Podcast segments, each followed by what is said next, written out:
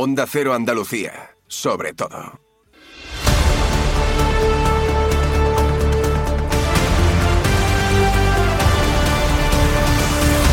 En Onda Cero, la brújula de Andalucía. Jaime Castilla. Buenas tardes y bienvenidos a la brújula de Andalucía. Mañana se cumplirá una semana de una noticia que ha protagonizado la actualidad de nuestra comunidad y de toda España durante los últimos días. El asesinato de dos guardias civiles en aguas de Barbate por parte de un narcotraficante a los mandos de una potente narcolancha. Un crimen que fue grabado y en el que pudo apreciarse la desproporción de medios entre los agentes en una pequeña Zodiac que apenas podía maniobrar entre las olas y las enormes y potentes lanchas de los delincuentes que pasaban una y otra vez por su lado de forma peligrosa hasta que consiguieron matarles. Esas imágenes han dado la alarma sobre una situación de la que ya alertaban las organizaciones y sindicatos policiales desde hace años. Las costas de Cádiz están tomadas por mafias que campan a sus anchas y lo mismo traen droga a nuestro territorio que inmigrantes ilegales procedentes de Marruecos. Este país, precisamente, también está en el foco por sus relaciones con nuestro gobierno. Y a nuestro gobierno se dirigen también policías, guardias civiles y habitantes de la zona que no comprenden por qué el Ministerio del Interior desmanteló, sin comunicárselo a la Fiscalía, el grupo Oconsur, que luchaba con tanta efectividad contra los traficantes de drogas, y por qué también el Ministerio mantiene a los efectivos que luchan contra el narco con ínfimos recursos, con material defectuoso y anticuado y con una falta vergonzosa de efectivos. Quizás el primer impacto por este doble asesinato, el primer shock, ya haya decaído por la rapidez de la actualidad, pero ahora lo que queda, y sin duda quedará para siempre, es el dolor de las familias y compañeros y la rabia por esta inexplicable derrota del Estado frente a los criminales.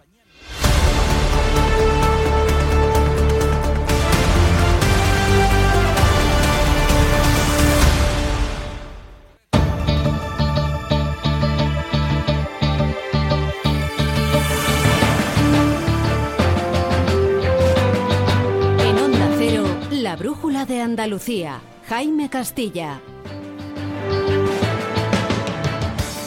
La lucha contra el narcotráfico en la provincia de Cádiz y otras provincias costeras andaluzas es algo de lo que les hablamos aquí en la radio prácticamente a diario. No hay semana que no demos alguna noticia sobre una operación de la policía, de la Guardia Civil, de vigilancia aduanera que conlleve detenciones de criminales, incautaciones de grandes cantidades de droga o de material usado para el narcotráfico, gasolinas, narcolanchas, sin ir más lejos, hoy mismo la Policía Nacional ha llevado a cabo una operación en Algeciras contra el blanqueo de capitales procedentes del tráfico de drogas que deja varios detenidos. Una lucha que nuestras fuerzas de seguridad realizan en una desventaja increíble, difícil de creer, valga la redundancia, de medios frente a unas mafias que cada vez tienen barcos más potentes, sistemas de seguimiento GPS más sofisticados e incluso drones y otros tipos, otro tipo de aparatos de última generación. Esta precariedad de medios quedó clara el viernes pasado con esa tragedia en aguas de Barbate, donde fueron asesinados esos dos guardias civiles que intentaban luchar contra los narcos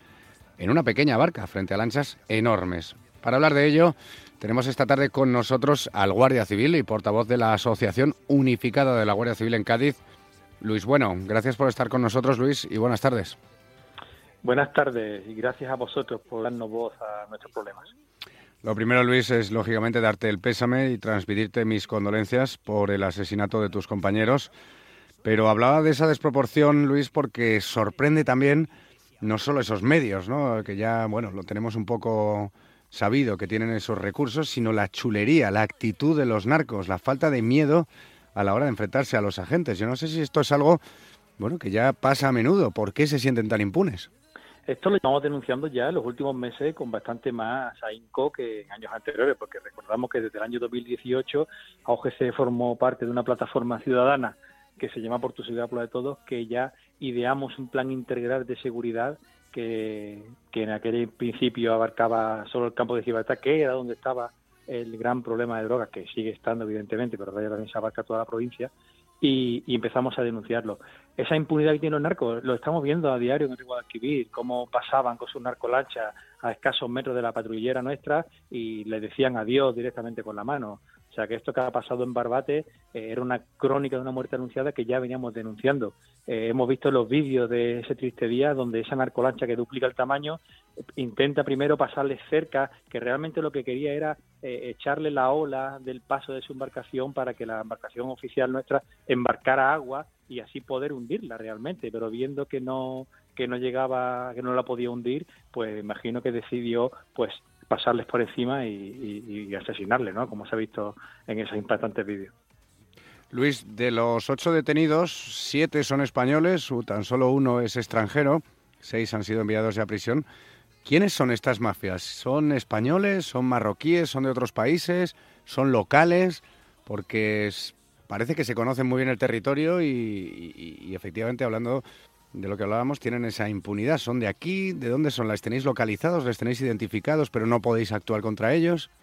Esto es como la raíz de un árbol, se va extendiendo. Hay, hay lazos que unen efectivamente con el país africano, con Marruecos, puesto que de allí viene la mercancía, viene el, casi total de hachís que se, que se cultiva en el mundo, el mayor exportador de hachís en Marruecos.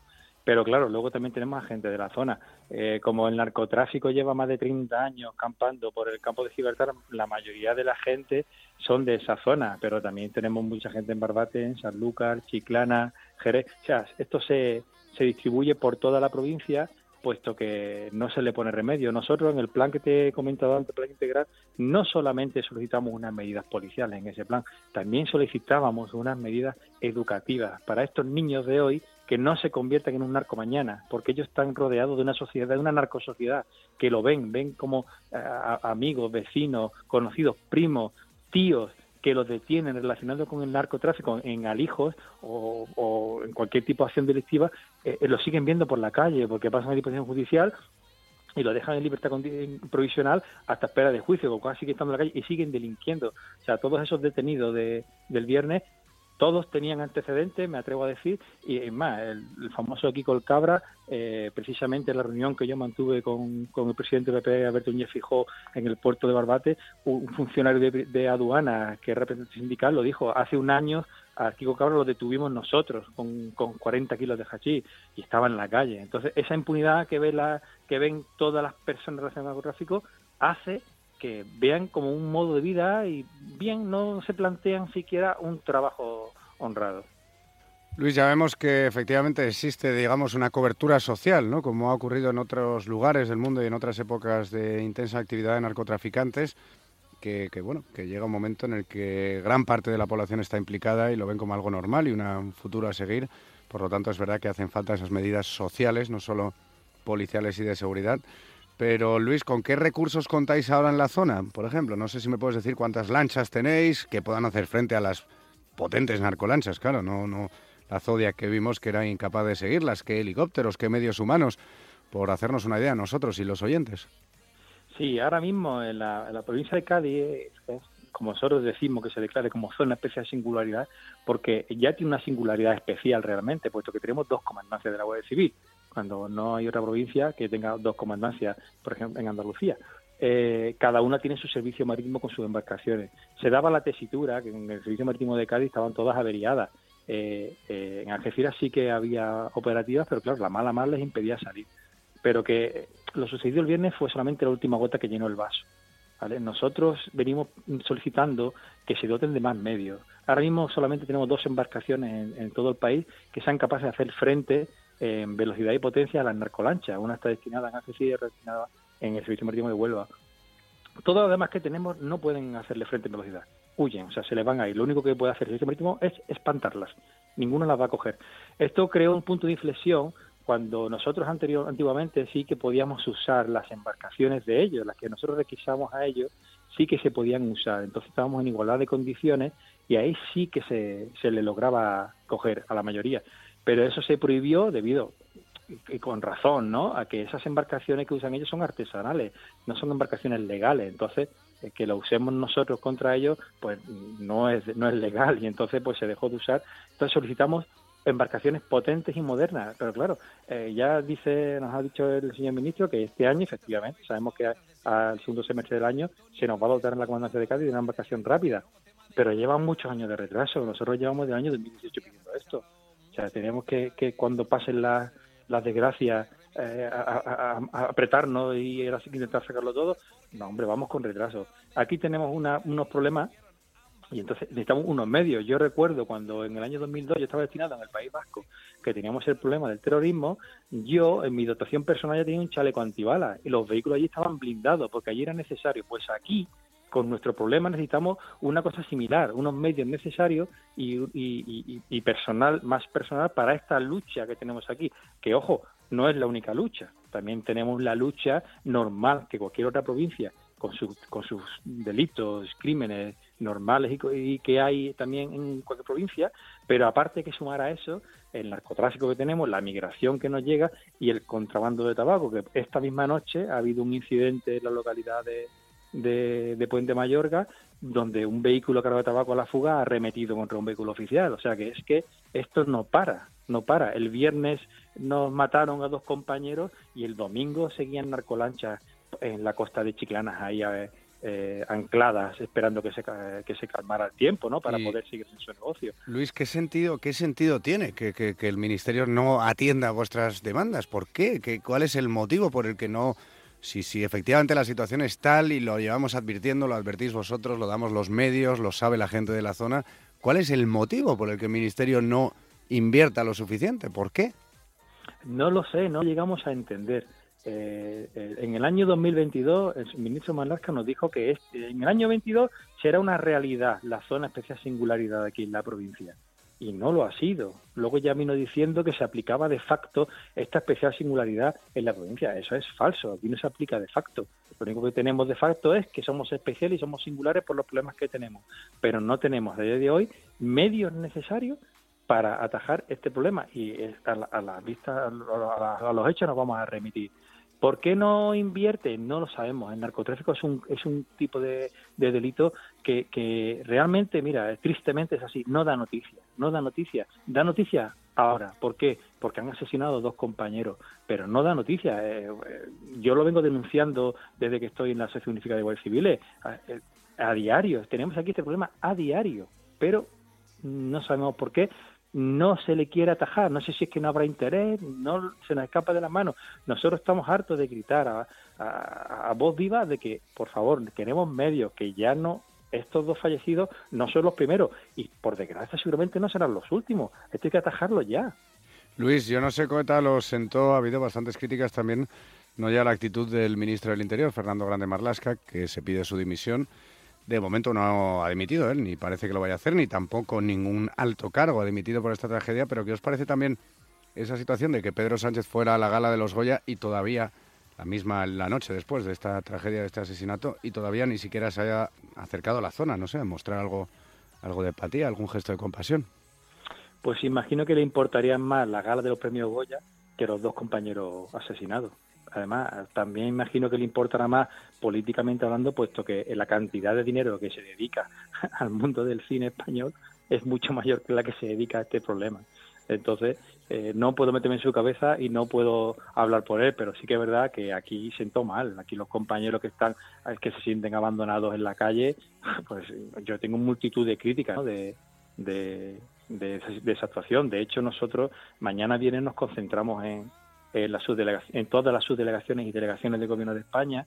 Eh, en un principio, porque esta concentración ya viene ya marcada hace tiempo, que era para exigir que se cumpla el acuerdo de equiparación salarial y tengamos una jubilación digna, se nos, se nos catalogue como profesión de riesgo a la Guardia Civil y a la Policía Nacional, que no son, estamos catalogados como profesión de riesgo, y aquí en Cádiz, debido a los acontecimientos, pues va a tener un una mayor repercusión, van a acudir los representantes de las juntas nacionales de nuestra asociación y de sindicatos policiales para hacernos ver aquí en Cádiz, en la, puerta de la asociación del, gobierno, mañana viernes a las 12 de la mañana, para decir un basta ya, que ya se declare por fin la zona de en la provincia de Cádiz y aparte también pues que se cumplan esas promesas que nos han hecho a, la Guardia Civil y a la Policía Nacional en cuanto a, equiparación salarial y jubilación digna.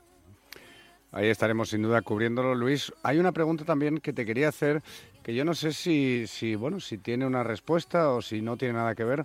Tú me dirás, hemos hablado del papel de nuestro gobierno, lógicamente, de del refuerzo que debe hacer, en fin, de los medios. ¿Qué papel juega? Hemos hablado también de la relación con Marruecos, claro, que es el productor principal mundial del hachís, y lo tenemos aquí al lado. ¿Qué papel juega Gibraltar en todo esto, Luis? Porque con este trasiego de inmigrantes ilegales, de narcotráfico en el estrecho, nunca hay noticia de que la Royal Navy o, la policía gibraltareña haga decomisos, ¿no? ¿Colabora, no colabora? ¿Influye en algo que tengamos ahí a Gibraltar? Sé que en el contrabando de tabaco sí, claro, pero no sé, ¿qué papel juega en todo esto la colonia británica? Pues juega poco papel y te explico por qué. Porque las leyes que tiene la colonia no tienen nada que ver con nosotros. O sea, narcotraficante que pillen en agua en Gibraltar, ese va directamente a prisión. Entonces ellos evitan siempre eh, contacto alguno con la Royal Navy. Por eso ellos no aparecen por ahí. Son siempre eh, bordeados en el pillón de Gibraltar, precisamente porque sus leyes son más, más, más, más fuertes que las nuestras. De hecho, mira, te pongo el ejemplo.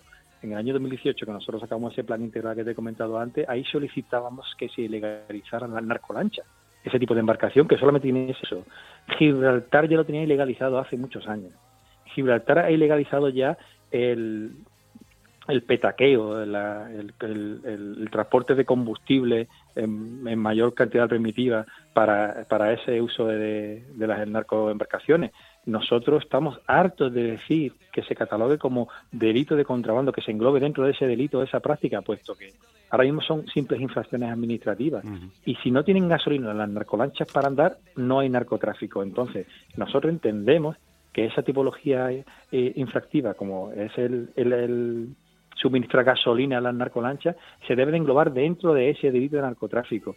Y la Fiscalía Antidroga de Cádiz nos da la razón y en su memoria lo publica, que se debería englobar. Nos hemos reunido con la Fiscal Antidroga y nos ha dado la razón y están buscando el método de poder englobarlo. Pero ahí sigue. Entonces, a lo que ibas antes, eh, las leyes de Gibraltar son más duras que las nuestras y entonces ellos lo evitan. Pues Luis Bueno, portavoz de la Asociación Unificada de la Guardia Civil en Cádiz, eh, gracias por explicarnos la situación. Quedan sin duda algunas incertidumbres como esta última que has contado, porque son más duras las leyes en Gibraltar que en nuestro país, que es donde tenemos mayor problema. Pero seguiremos al tanto. Muchas gracias por atendernos, Luis. Mucho ánimo con vuestro trabajo y un saludo. Muchas gracias, un saludo y mañana a las 12 nos vemos en la subvención de gobierno de Cádiz. Gracias. Nos vamos.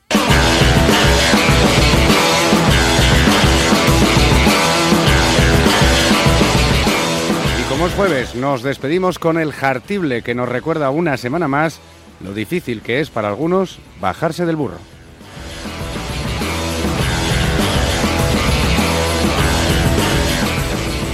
A veces qué difícil, querido Jaime, bajarse del burro. Y si no, que le pregunten a nuestros sufridos agricultores que no quieren enterarse de que nuestros políticos, todos ellos, están a su lado, les apoyan, son su prioridad, incluso les hacen declaraciones institucionales.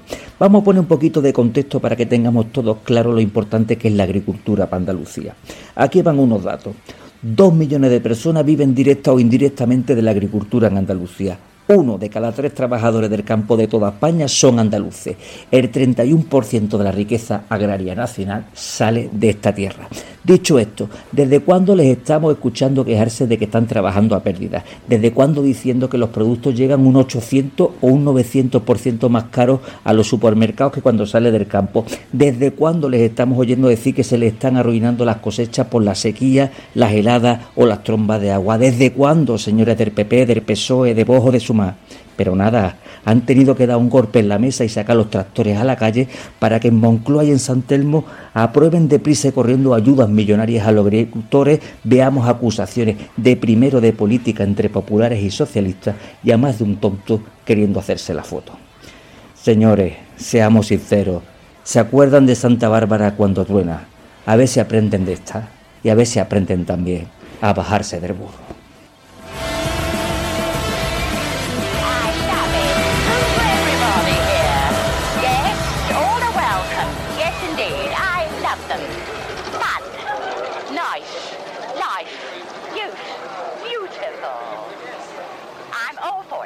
Nos encanta viajar, nos encanta Andaluz.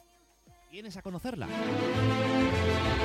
Iniciamos nuestro viaje cada miércoles a las dos y media de la tarde y recorremos Andalucía contigo. Gente Viajera Andalucía, un programa de turismo, actualidad, gastronomía, tradiciones y buen humor en Onda Cero. Con la colaboración de la Consejería de Turismo, Cultura y Deporte de la Junta de Andalucía. Te mereces esta radio. Onda Cero, tu radio.